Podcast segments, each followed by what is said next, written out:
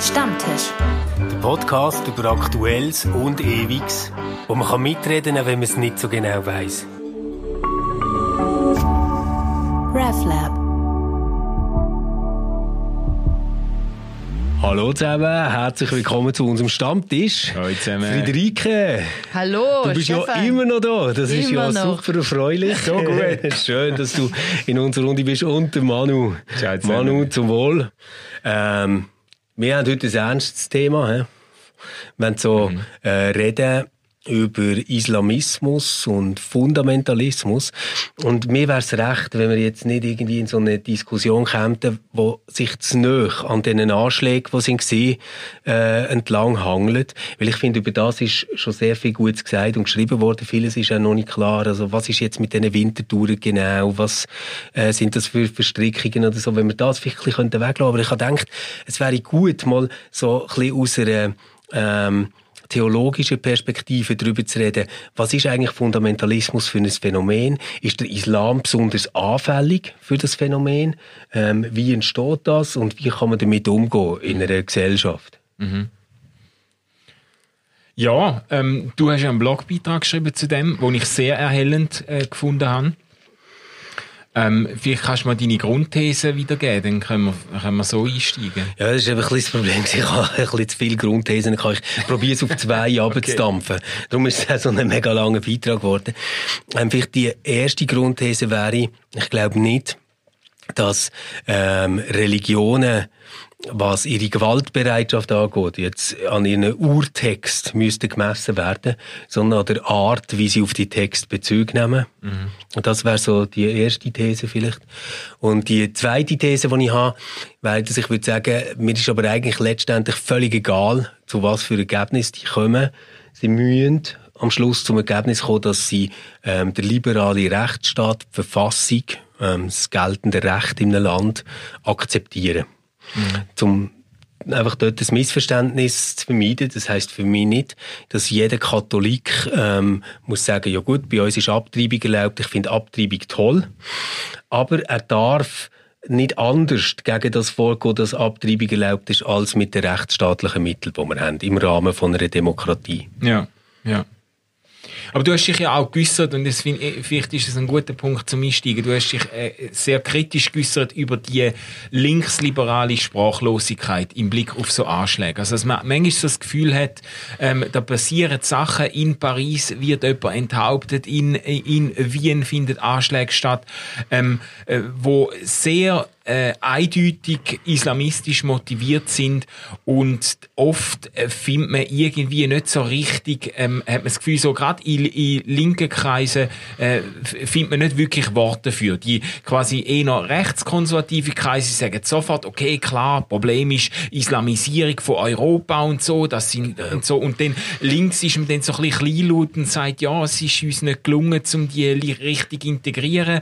Äh, Im Prinzip sind wir auch selber fast ein bisschen Schuld und so. Ähm, und, und es ist nicht so eine ganz herzige, äh, offene äh, Verurteilung von dem und auch von diesen Formen von Islam jetzt in, der, äh, Ja. äh, in dem Fall. Oder? Vielleicht noch schnell zum, zum dort wie klar machen. Meine Intention ist nicht die Linken jetzt zu bashen insgesamt, sondern ich sehe eine grosse Gefahr drinnen, dass äh, jetzt eher rechts- und rechtspopulistische Personen und Gruppen, äh, die haben eine hohe Sensibilität für das Problem und treffen mit dem oft Intuitionen, die Menschen haben, wenn so ein Anschlag wieder passiert und bringen das zum Ausdruck und differenzieren dort eigentlich nicht mehr zwischen Islam und Islamismus etc., was ich ziemlich gefährlich finde. Auf der linken Seite gibt es gute Gründe, sehr zurückhaltend zu sein, nämlich eben genau die Sippenhaft, die dann passiert, wo plötzlich alle Muslime irgendwie potenzielle Attentäter wären oder so, oder? Ja. Ähm, und äh, das ist quasi der menschliche und politisch verständliche Teil an dieser Zurückhaltung. Aber ich glaube, wenn sie nicht ähm, ein eigenes Verhältnis findet, zum Stellung nehmen zu dem und dort eine Position zu markieren. Mhm. Und dann ist das ein Thema, wo man total den rechten Gruppierungen überlässt. Und dort sehe ich keine grossen Lösungen, die uns werden vorwärts bringen. Mhm. Und darum wäre quasi mein Vorschlag gewesen, die Linke muss gar nicht so wahnsinnig fest darüber reden, ob es jetzt eine Islamisierung gibt oder ob, ob das Oberland christlich ist oder so. Sondern gerade wir als Linke können eigentlich sagen, wir bekennen uns zum liberalen Rechtsstaat und der verteidigen wir gedanklich, politisch und setzen natürlich gegen jede Art von Gruppierung. Aber das müsste dann eben heißen, dass man für das klar einsteht und auch durchaus mit einem gewissen Pathos und Stolz. Mhm. Ich glaube, äh, das oder für mich besteht das Problem darin, dass diese beide äh, dass die eine zu rechts und die andere zu links sind, quasi, also dass die äh, Diskussion, Diskussion schon so polarisiert geführt wird zwischen den beiden Gruppierungen. Mhm. Und wenn die eine sich nicht so nach rechts lehnen würde, müsste die andere auch nicht sich so nach links lehnen. Und das Problem ist da, äh, für mich besteht darin, dass äh, das das Thema selber wie aus dem Fokus gerät, sondern es um die beiden Gruppen und ihre Auseinandersetzung geht. Mhm. Was wäre denn das Thema selber für in deiner eben das, äh, die, das, der, das Thema ist schon da, eben dass ähm, äh, auf der einen Seite das äh, Fundamentalistische und wo dann Gewalt raus äh, äh, resultiert und auf der anderen Seite ähm, wie eine Gesellschaft umgeht mit, äh, mit fundamentalistischen Religionen. Oder? Mhm. Also die Themen sind eigentlich schon da, aber ähm, die eine können, also beide können immer nur ein Aspekt von dem thematisieren, weil sie gegen, also äh, weil eine Polarisierung besteht, wo wo verhindert, dass man was sagen kann, wo der Gegner in Anführungsstrichen aussagen könnte und man sich dann da nicht mehr davon äh, distanzieren kann. Ja, ja. Also ich ja. finde, wir müssen lernen, anders über das, miteinander über das Thema zu reden. Mhm. Ja. ja, genau. Und ich, ich äh, habe mir eben dort überlegt, was könnte jetzt eine sinnvolle Grundlage sein? Weil was ich Gefahr finde bei solchen Themen ist, dass äh, es der politisch rechten Seite immer wieder gelingt, quasi die Agenda vorzugeben. Oder also man kann dann so im Gestus von der Betroffenheit sagen, so, so, nicht einmal mehr unsere Schulen sind sicher. Jetzt werden Lehrer geköpft. Ähm, wir haben schon vor 20 Jahren gewarnt vor dieser Islamisierung, die kommt. Jetzt sehen wir es, jetzt haben wir es in unseren Hauptstädten auf der Straße. Ja. Und, und nachher ist die Gefahr, dass man sagt, okay, komm, wir diskutieren jetzt über das. Und dann bleibst du aber eigentlich quasi immer im Spiel inne, wo die Gruppen aufzieht. Genau. Also es die, diese beiden Gruppen müssten aufhören, äh, sozusagen ihre Agenda zum Thema zu machen, ja. sondern sie müssen über das Problem reden und es müsste auf, auf dem Boden passieren, wir wollen gemeinsam, obwohl wir unterschiedliche Perspektiven haben, wollen wir das äh, Problem gemeinsam lösen, weil das ist unsere Gesellschaft, um die es geht. Genau. Und, und das scheint wie aufzubrechen. Und, und dort, oder, ähm, wäre wär mein Votum ganz klar, dass man sagt, der Boden, wo das gemeinsam kann passieren kann. Und das ist aber auch das Thema, das man hat. Also zugleich mhm. ist die Möglichkeit und das Thema eigentlich gesetzt und das ist der liberale Rechtsstaat. Weil der liberale Rechtsstaat ist darum so genial, weil er der Religionsgemeinschaften weit, weit, weitreichende Freiheiten gewährt, aber dass er so organisiert, dass das Zusammenleben für alle anderen, die dort nicht drin sind, unter größtmöglichen Freiheiten möglich ist. Und für mich steht eben nachher nicht das christliche Oberland oder ähm, irgendwie unser Recht jetzt ähm, äh, auf, auf Meinungsfreiheit einfach nur auf dem Spiel, äh, wenn, man, wenn man solche Anschläge hat und, und terrorisiert wird. Sondern für mich steht von beiden Seiten her ähm, der liberale Rechtsstaat auf dem Spiel den darf man nicht aufgeben, oder? Weil du kannst ihn so aufgeben, wenn der rechten Seite nachgehst, dann wirst du zu einem Polizeistaat. Du machst eine komplette Überwachung. Du hast einfach nur noch mit Sanktionen äh, arbeiten. Wenn der linken Seite nachgehst, dann tust du eigentlich alles in einem Kulturrelativismus und Verständnis auflösen, wo der liberale Rechtsstaat selber sich gar nicht mehr schützen kann vor denen, die die Spielregeln, die für alle dort drinnen gelten, nicht mitmachen. Mhm. Aber das Problem, wo ich gefunden habe, dass auch in deinem Blog auftaucht, ähm, oder wo du ganz oft darauf zu sprechen kommst, ist, auf der einen Seite sind wir reflektiert, wir können uns selber zum Thema machen, auch als religiöse Menschen selber zum Thema machen und sind dann in Distanz zu uns. Und auf der anderen Seite ist ja auch bezüglich dem Rechtsstaat sowas gefordert wie so es, da stehe ich dahinter Das, äh, da möchte ich unbedingt dran festhalten. Dafür möchte ich eintreten. Und da ist ja dann die Distanz, äh, wie, die gibt's dann nicht mehr, oder? Da, da gibt's dann da gibt's ja nimmer, na ja, vielleicht muss, also so ein Kulturrelativismus, sondern, sondern da müsste man in Farbe bekennen und dafür eintreten. Genau. Und die beide Sachen, die sind noch schwierig auseinanderzuhalten. Oder wann ist das Ja. eine und wann ist das andere? Also ich, ich äh, mache das für mich gedanklich ganz einfach, aber ich weiß nicht, ob es euch einleuchtet. Für mich ist es so, der liberale Rechtsstaat, wie wir ihn in westeuropäischen Gesellschaften haben, ist die Form, wo als einzige von allen Systemen, die wir haben, kann beobachten, dass sie partikular ist. Das heißt, wo kann beobachten, dass sie nicht einfach ähm, vom Himmel gefallen ist und richtig ist und total muss durchgesetzt werden, sondern es ist eine so eine Art von Zusammenleben und Staatsform, wo man sagt, die tut sich selber schon immer relativieren, indem sie sich durchsetzt. Aber und jetzt kommst du zum nächsten Schritt und sagst, und weil das so ist, muss ich da unbedingt dafür eintreten. Richtig. Okay, aber das Aber ist ja dann trete jede nicht für einen. Inhalt ein, sondern für eine Form. Nämlich für eine Form, wo man sagt, Entscheidungen werden demokratisch getroffen. Wir probieren möglichst alle Beteiligten zu involvieren. Wir glauben daran, dass es eine Gerechtigkeit gibt, die sich in einem Verfahren zeigt. Ähm, also das sind jetzt so ganz banale Grundsätze. Und dort würde ich sagen, das ist nicht einfach etwas, wo man kann verhandeln und sagen, hey komm, das machen wir jetzt morgen mal ein bisschen anders, sondern das ist für mich etwas, wo ewig gilt. Also ich glaube, dass das eine ewige Wort ist, dass das besser ist. und wenn jetzt jemand würde kommen und würde sagen, ja nein, also ich finde aber Monarchie viel toller, dann muss er halt zuerst mal Gründe bringen für das. Und wenn jemand nachher sagt, ja, aber in ganz vielen anderen Staaten haben die ein anderes System, dann sage ich, ja, das tut mir leid für die ganz vielen anderen Staaten, aber das ist noch kein Argument dafür, dass das gut ist. Ist Weißt du, mal, mal schön, Stefan, so ein leidenschaftliches Statement mit einem ganz klaren Wahrheitsanspruch äh, aus, deinem, aus deinem Mund für den liberalen Rechtsstaat. Äh, Die Frage ist, was, was ähm, äh, und an dem hast du dich ja auch ein bisschen abgearbeitet im Blogbeitrag, aber was machst du jetzt, wenn sich äh, innerhalb von islamischen Gemeinschaften Radikalisierungstendenzen ergeben, wo dann wirklich zu so äh, gr grauenhaften, äh, verabscheuenswürdigen Anschlägen und Gewaltakt äh, führt. Wie, äh, wie, wie gehst du jetzt äh, in der Öffentlichkeit mit dem um und wie gehen auch islamische äh, Gemeinschaften mit dem um, oder? Ich, ich würde es mega gerne trennen voneinander, weil es gibt so den Reflex, dass immer wenn so ein Anschlag passiert, sagt man, jetzt sollen sich aber die Muslime mal davon distanzieren. Sie haben sich jetzt distanziert, ja, sie wie verrückt, distanzieren oder? sich, aber es lenkt ja nachher dann nie und es ist immer zu wenig. Ich bringe ein Beispiel, warum ich das gerne würde trennen, wo der Anders Breivik über 70 Menschen ermordet hat in einem riesigen Massaker, habe ich nie das Gefühl gehabt, und ich bin auch nie darauf angesprochen worden, dass ich mich jetzt als weißer europäischer Christ müsste von dem distanzieren, weil das ist so far away von allem, was ich irgendwie äh, mich damit verbunden fühlen und ich glaube, so geht es den aller, allermeisten Muslimen, wenn so etwas passiert äh, wie bei diesen Anschlägen passiert.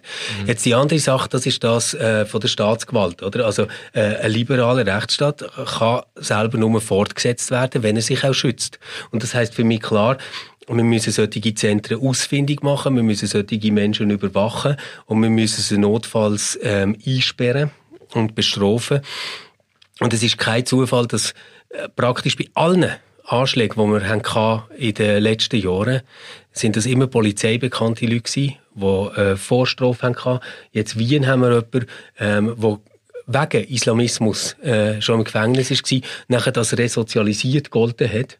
Ähm, der hat alle zusammen verarscht. Und dort äh, sage ich jetzt, das ist mir ganz wichtig, dort sage ich jetzt eben nicht, nein, das ist ein Risiko, das wir nie mehr dürfen nehmen, sondern wo ich sage, dort drin zeigt sich die Grösse vom liberalen Rechtsstaat, dass man zusammen kann austragen kann, welches Risiko sind wir für welche Freiheit parat zu tragen. Und da gibt es Beispiele, die mich wirklich nachher zum einem ähm, ja, Europa-Patriot machen, wenn man so will. Wenn man eben denkt, was ist denn passiert nach den Breivik-Anschlägen? Man ist hergestanden und hat gesagt, wir lassen uns unsere freie Gesellschaft nicht kaputt machen. Ja, genau. Das ist Und, das, äh, was in Paris jetzt auch wieder passiert ist und das ist das, was jedes Mal muss passieren. Und, äh, und äh, die Gesellschaft als Ganze, oder? Da gab es ja Genau. nicht so Diskussionen von rechts und links, Ja. sondern die, das ist, glaube ich, das Wichtige gewesen. Da, ich habe gelesen, dass der Macron schon über so Internierungslager nachdenkt.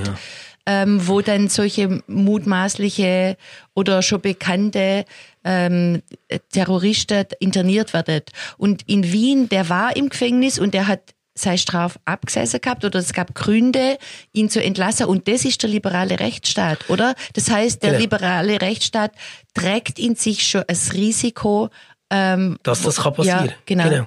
Ja, aber ich bin nicht, also ich sehe das auch, ich bin nur nicht ganz so einverstanden oder glücklich ähm, mit dem, was du gesagt hast zu der, ähm, ähm, zu der ähm, Verantwortung oder zu der, ähm, wie sagt man dem, Distanzierung von islamischen Gemeinschaften von so, von so Anschlägen. Ich glaube immer noch, letztlich, wenn man will, äh, äh, das Risiko minimieren, wenn man äh, will dazu beitragen, dass so Anschläge is islamistisch motiviert oder wie auch immer motiviert, dass dass die abnehmen, dann müssen wir versuchen, ähm, innerhalb oder müssen auch Teilnehmer von diesen Religionsgemeinschaften ähm, äh, probieren, wie von ihren, ihrem Selbstverständnis aus, wie ein, äh, eine neue, auch Demokratie verträgliche liberale Rechtsstaat, verträgliche Fassung von ihrer Religion zu befördern, oder?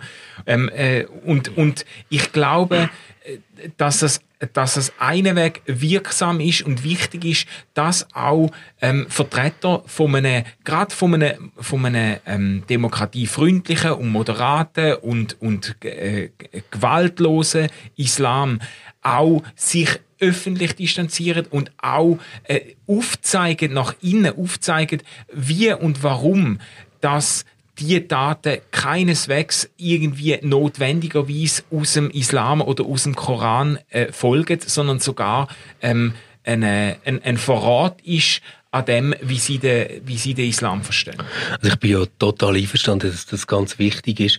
Ich möchte es einfach gerne wie ein bisschen trennen. Also das eine ist für mich quasi, was bedeutet das gegen innen? Und ich finde es ganz wichtig, dass Religionsgemeinschaften sich darum bemühen, dass sie ähm, einen Spruch finden und Bilder finden dafür, warum sie aus eigenen Gründen aus eigenen, auch religiösen Gründen von mir aus, ähm, der liberale Rechtsstaat als eine gute und innen als Religionsgemeinschaft rechtlich übergeordnete Ebene akzeptieren. Das ist für mich völlig unbestritten. Und ich habe aber auch gesagt, da gibt es schon viele gute Entwürfe. Ja. Also es ist ja nicht so, dass sie das nicht machen. Das andere ist aber so quasi die hämisch vortragende politische Forderung. So, jetzt sollen sich die mal alle distanzieren davon. Mhm. Wo ich so wie finde, ähm, für mich ist es so eine Selbstverständlichkeit, dass praktisch niemand etwas äh, mit dem zu tun hat, was sich äh, Muslim nennt. Dass der Islam als Religionsgemeinschaft nicht das ist, wo, wo dort dahinter steht. Genauso wie das Christentum insgesamt, oder? Äh, nicht hinter den Anschlägen von einem Breivik steht. Ähm, das, das ist eigentlich für mich gegeben. Ich finde es gut, wenn sie sich distanzieren. Sie machen das auch immer. Aber ich finde es blöd, wenn das immer so hämisch eingefordert wird. Das Ja. meine ich damit. Okay.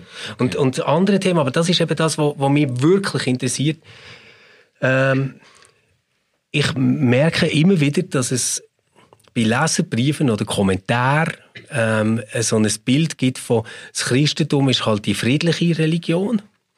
Ähm, und der Islam ist halt die gewalttätige Religion und das hängt damit zusammen, dass das Christentum halt das Neue Testament hat und der Koran äh, gehört zum Islam und der sei gewalttätig. Oder die Scharia gehört zum Islam und die ist gewalttätig etc.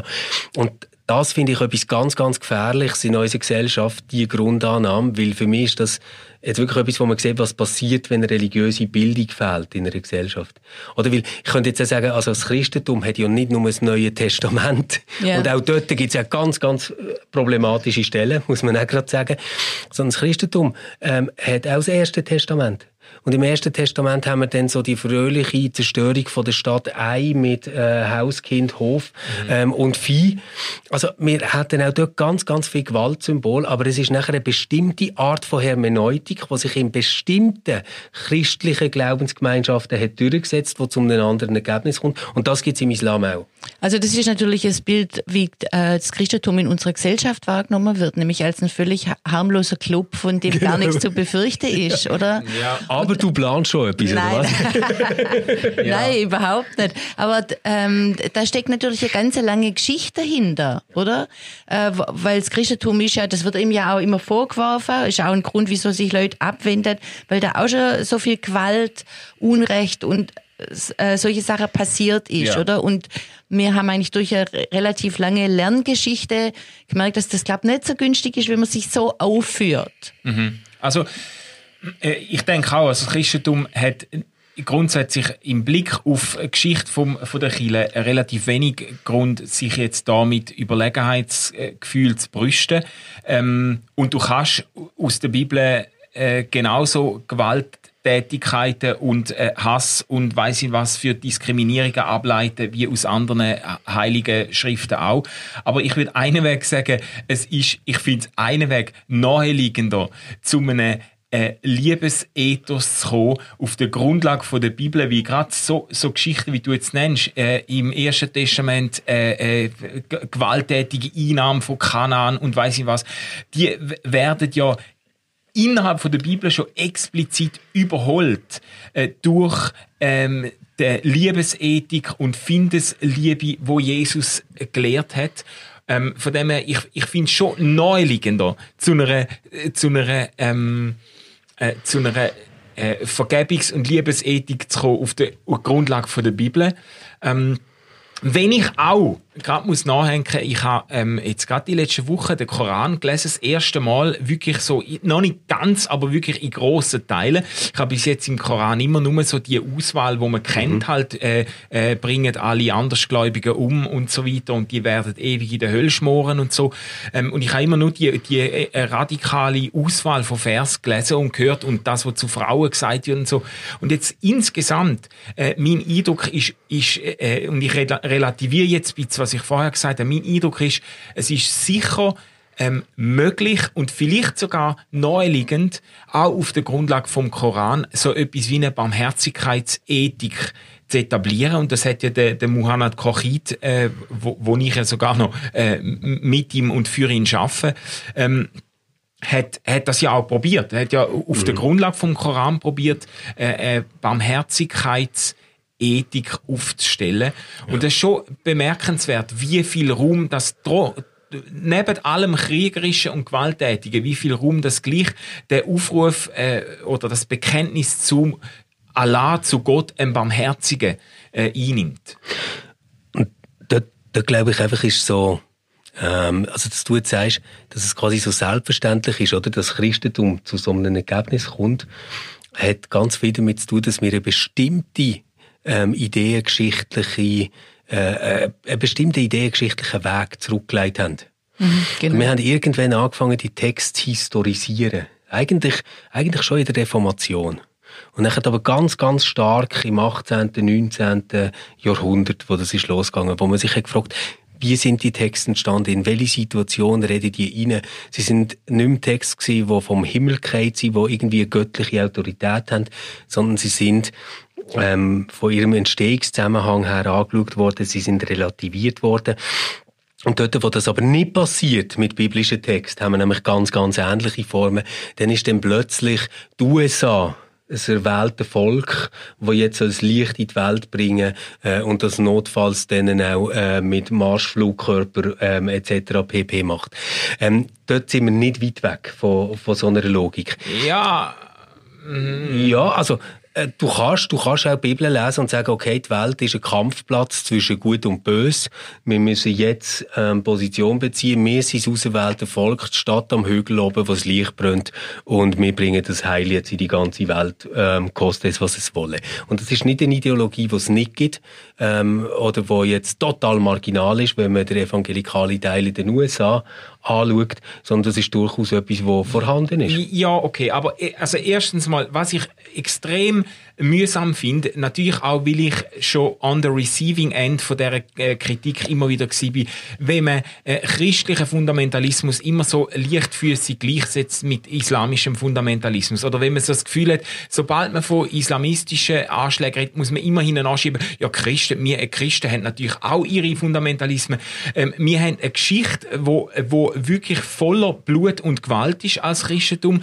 Aber du musst jetzt also wirklich weit suchen, oder ich behaupte, äh, das äh, passiert in unserer Zeit jetzt nicht, dass ein Christ im Namen unter einem Ausruf, Jesus ist Herr, jemandem den Kopf abschneidet in der, in der äh, Straße von, äh, ja, einer Großstadt. Also, also vielleicht haben wir als Christentum das Glück, dass wir jetzt uns gemeinsam mit der Aufklärung entwickelt haben, oder? Und deshalb äh, die Gewalt gerade nicht an, an erster Stelle ist. Aber wenn man wenn man sagen würde, Menschen je, überhaupt unabhängig von Religion neigen zu Gewalt oder zu ja. Frieden und ähm, die eine benutzt äh, noch religiö religiöses, äh, um sich auszudrücken oder ihre Gedanken zu formatieren und die andere nicht, mhm. ähm, dann, ja, dann, ja. dann muss man es auch gar nicht ähm, beim Islam oder beim Christentum fe festmachen, ja. oder? Und Religion, das hast du ja geschrieben in deinem Artikel. Religion kann natürlich auch gewalttätige Motive beführen und, äh, und zusätzlich sanktionieren, dass du das Gefühl hast, ich fühle mich jetzt auch im Namen Gottes noch mhm. bevollmächtigt zum Gewalt anwenden.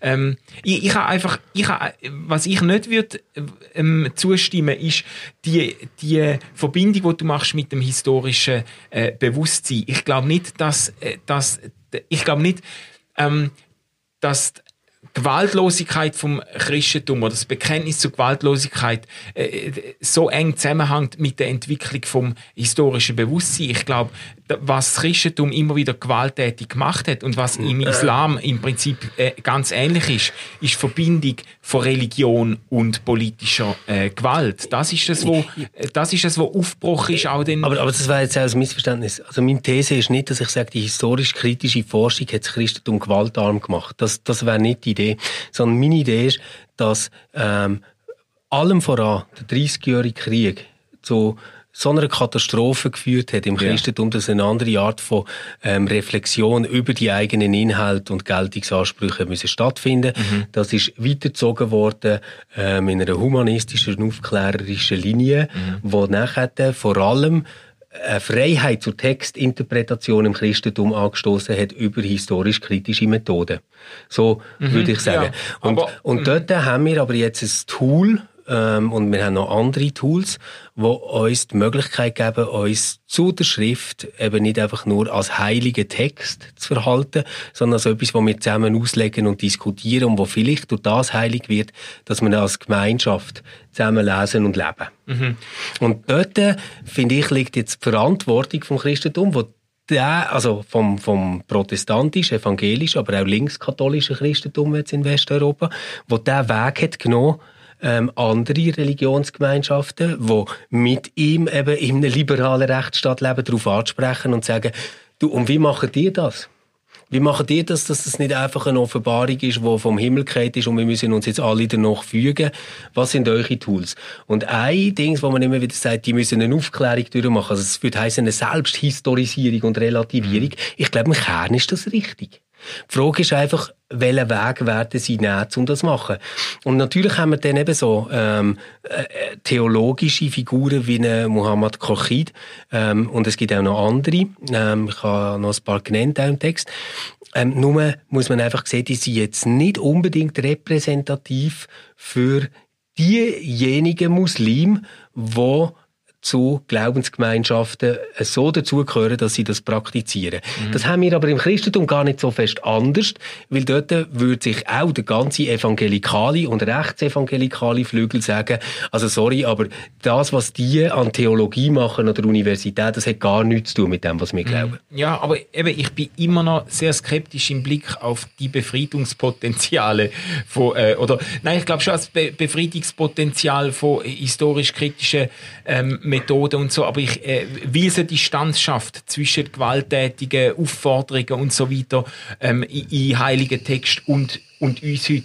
Aber ich, ich glaube immer noch, dass der zentrale Impuls zur Ablehnung von Gewalt, zu einer Vergebungsethik, zu einer Liebesethik im Rückgang auf Jesus Christus selber liegt. Und dass du zum, Be zum Beispiel eine lange Tradition von Täufern hast, wo oft sehr, sehr, äh, sehr ein konservatives Schriftverständnis haben und überhaupt jetzt nicht irgendwie Vorreiter von äh, historischen Methoden sind, aber wo sich sehr, sehr eng an der Jesus-Ethik festmachen. Ja, aber wo, darf ich noch schnell wo, was sagen? Ja.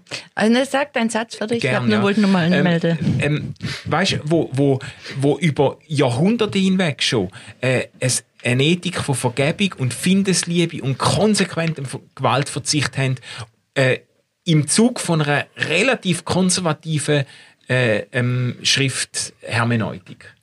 Ja, also ich glaube, es, ähm, mit der historischen Kritik, es ist nicht nur wichtig, dass die Offenbarung relativiert wird oder das äh, Verständnis von der Bibel, sondern es ist auch wichtig, dass man sich selber als glaubender Mensch relativiert. Also dass man nicht als Träger von Wahrheit ist und jetzt äh, die Wahrheit wie eine Bombe durchsetzen muss. Das ist, glaube ich, das Entscheidende. Ja, ja, wie eine Bombe. Genau, du hast ja vorher auch gesagt, es gibt dann, es gibt dann die, die ähm, in evangelikalen amerikanischen Kreise, die, die sagen, ja, wir haben jetzt die Wahrheit und wir müssen die um jeden Preis durchsetzen. Das Mittel von der Durchsetzung spielt ja schon eine wesentliche Rolle. Du kannst ja eine, Teuf, äh, kannst ja eine Täuferbewegung haben, die fest überzeugt ist, äh, dass, äh, dass, äh, dass sie im Besitz von der Wahrheit sind, aber wo fest genauso überzeugt sind, dass die Wahrheit sie verpflichtet auf eine komplett gewaltlose äh, Durchsetzung. Ja, oder es, es ist super, wir können Täufer als, als Beispiel nehmen, dort stimmt das. Das ist eine ganz bestimmte Gewichtung von einem Inhalt, nämlich eben Gewaltlosigkeit und eine Friedensethik, die dort im Zentrum steht, hat tatsächlich zu dem geführt. Christentum insgesamt, muss man auch sagen, hat einen grossen Anteil daran, ähm, dass zum Beispiel homosexuelle Menschen ähm, nicht nur sie diskriminiert worden, sondern als krank gegolten haben, dass man sie verfolgt hat, dass sie sozial nicht sie akzeptiert waren. Und es ist nachher nicht so passiert. Und das ist eben für mich das Entscheidende bei dem Ganzen. Es ist nicht so passiert, dass plötzlich ein paar mega tolle Theologinnen und Theologen sind zusammengesessen, nochmal die Bibel zusammen haben durchgelesen und dann haben sie gedacht, oh fuck, shit, das ist ja ganz anders gemeint. Ähm, hey, komm, das sagen wir jetzt den anderen. Dann haben die anderen gesagt, oh, das leuchtet voll ein, komm, wir machen das jetzt anders. Sonst ist es so gewesen, dass und ich sage es halt jetzt wieder, durch Verfahren und Prozess, wo wir in einem liberalen Rechtsstaat haben, sich eine Einsicht hat durchgesetzt in der Gesamtgesellschaft, dass man das anders bewertet, dass man das anders sieht. Und dann ist die historisch-kritische Herangehensweise und die Exegese, die ausgebildet ist, eine Möglichkeit gewesen, dass die Religionsgemeinschaft mit dem kann mitziehen und den Anschluss schafft an das, was eine soziale Tatsache ist. Und dort kommst du eben nicht mit, wenn du sagst, das Buch ist eins zu eins Gottes Wort. Er hat es selber geschrieben oder er hat es diktiert oder whatever. Wenn das deine Grundlage ist, dann schaffst du diese Anpassung nicht.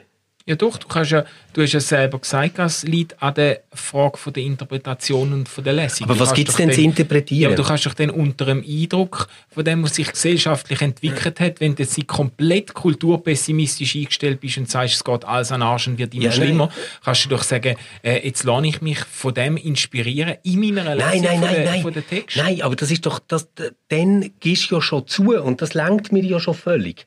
Dann gibst du ja schon zu, dass das, was passiert, wenn du lesest, eine Interpretation ist. Und dass du für die verantwortlich bist. Mhm. Das lenkt mir schon. Das ist genau die Distanzierung, die ich einfordere. Ja. Aber das ist etwas komplett anderes, als zu sagen, wir müssen Gottes Wort nicht diskutieren, sondern verkünden. Ja, aber du, okay, Ja, und das ist eine Haltung, die es gibt. Natürlich gibt es die, aber ich sage auch dort noch, äh, du musst nicht, du musst nicht wissen, dass du interpretierst zum Interpretieren. Also äh, äh, äh, von mir aus eine ganz konservative, ich sage jetzt wieder Täufer, Täuferbewegung, eine ganz konservative äh, Lesung von der Bibel, die, äh, wo vielleicht sagt, ja, genau so wie es da steht, ist es, kann aber zum äh, Ergebnis kommen, dass wir zu kompromissloser Findesliebe und Vergebung verpflichtet sind. Aber eigentlich würde die Argumentation vom Stefan jetzt heißen, es, es ist wichtig, dass in der Gesellschaft nicht nur Katholik und Reformierte waren und, und, und dann noch Freikirche, wo sich von den Reformierten abgespaltet haben, sondern dass es wie auch säkulare Anteile Richtig. gibt in der Gesellschaft, wo ermöglichen, dass man als, auch die religiösen Menschen ein anderes Verhältnis zu ihrer eigenen Religion haben. Und dass Ja. es schwierig ist in Staaten, wo es nur eine Religion gibt. Genau. Oder, und genauso, also du findest bei jeder Religion mega, mega tolle Inhalte, die die durchsetzen, auch wenn sie ihre Texte als heilig anschauen. Das ist ja klar, das ist unbestritten. Sonst hätten die gar nicht so lange überlebt. Aber es gibt Anpassungen ähm, an Gegebenheiten, die wir sozial entwickeln, die sie nicht schaffen, wenn sie nicht in ein reflexives Verhältnis zu ihren eigenen Text können treten Okay, aber müssten wir jetzt sagen, dass es wie zwei Aufgaben sind. Das eine, dass man ins Verhältnis zu der eigenen äh, Anlieger oder im eigenen Glauben tritt, aber auch, dass man Sachen hat, wo man unbedingt dafür einstehen will. Unbedingt, unbedingt, oder? Oder ist ja der liberale Rechtsstaat das einzige, wo man unbedingt dafür Ja, einstellen? ein- Oder darf man auch in der Religion für was unbedingt einstehen? Ähm, solange es kompatibel ist mit dem liberalen Rechtsstaat jederzeit, ja. Amen. Also für, äh, das, also das, das meine ich wirklich ganz, ganz ernst. Es darf nichts geben, wo man religiös durchsetzen will, wo sagt, äh, ich bin parat, ähm, die Errungenschaften vom liberalen Rechtsstaat ähm, zu vernichten oder zu gefährden damit. Ja. Ist das das Schlusswort gewesen? Ich glaube nicht, Manu. Nein, komm, wir das wäre eine eigene Diskussion. Es ist, ich, ich, grundsätzlich, ein Anliegen teile ich. Ich finde nur, die, es ist, findet jetzt da fast ein bisschen eine Vergöttlichung des liberalen Rechtsstaates äh, statt. Nein, es ist auch wieder Verfahren. Mir, mir ist eben genau, Friederike, das ist mir ganz wichtig. Es, es geht mir im Fall nicht darum, dass, dass das eine Art Nationalpatriotismus oder Europapatriotismus ist. Wirklich nicht. Ich würde sogar sagen, auch die müssen noch ganz viel besser machen. Aber die Idee von einem Verfahren, wo man sagt, wir wollen möglichst alle unter möglichst grossen Freiheiten zu, äh, zu Wort kommen. Wir wollen sie hören und wir wollen so gut wie wir können zusammen entscheiden, was im Interesse von der Gesamtgesellschaft ist. Als, als freie, gleichwertige Menschen. Das ist etwas, was ich sage, wenn Religionen das nicht aus sich heraus selber können als Theologie entwickeln, dann müssen sie wenigstens dort eine Klappe halten, wo sie das würden gefährden. Aber äh, äh, die Entwicklung ist, ist der Chile nicht nur abgerungen worden, sondern ist auch zu, wenn nicht nur, dann doch zu wesentlichen Teilen aus einem äh, christlich prägten Mindset auch hervorgegangen. Also Es die ja beiden Sachen haben sich miteinander entwickelt, ja, oder? genau. Und, das würde ich so würd- sagen. Ich würde gleich, ich würd gleich sagen, dass auch auf der Grundlage vom, äh, vom Christentum äh, äh, die Impuls, wo uns jetzt zum liberalen Rechtsstaat geführt hat, auch wenn's eben, wenn du einzelne Dings kannst, äh, Punkte kannst nennen, wo, wo Kille sich sehr schwer tun hat, aber dass es einen Weg in einer Entwicklungsgeschichte ist, die vom Christentum begünstigt wird, ist ja nicht ein Zufall, dass der liberale Rech Rechtsstaat äh, sich, sich äh, dort äh, am meisten durchgesetzt hat, wo äh, Gesellschaft auch schon christlich geprägt war. Das ist tatsächlich etwas, was mich, was mich immer wieder ähm, gedanklich beschäftigt. Es ist ja geografisch ziemlich klar einkreisbar, wo das, das passiert ist, dass Gleichberechtigung, Menschenrecht, Frauenrecht etc. alles sind aufgekommen. Wenn man nachher ganz genau in die Mikrogeschichte hineingeht und schaut, dann sind Kirchen zum Teil auch Bremsklötze gewesen. Also gerade wenn es um Menschenrecht geht, ist es ja nicht so gewesen, dass irgendwie die katholische und die reformierte Kirche haben gesagt, das führen wir jetzt ein, das ist mega toll. lange Sondern sie haben es zum Teil bekämpft.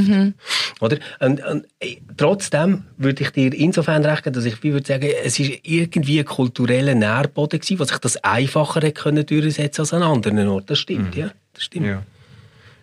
Hey, ähm, aber eigentlich, wenn wir jetzt vor allem wissen, wie, wie ihr das seht, wie geht friedliches Zusammenleben in einem Staat ähm, mit verschiedenen Religionen, aber auch Ideologien, Weltbilder, politische Ideen, die man hat, ähm, findet ihr den Patriotismus quasi gegenüber einem liberalen Rechtsstaat übertrieben? Setze ich den vielleicht sogar anstelle von Gott? Uh, der sei zuckt gerade zusammen. Genau. Ähm, wir freuen uns auf euer Feedback. Wir werden alles lesen, das meiste beantworten und uns vieles zu Herzen nehmen. Habt eine gute Woche. Wir hören uns wieder nächsten Donnerstag. Ciao zusammen. Ciao zusammen. Ciao zusammen.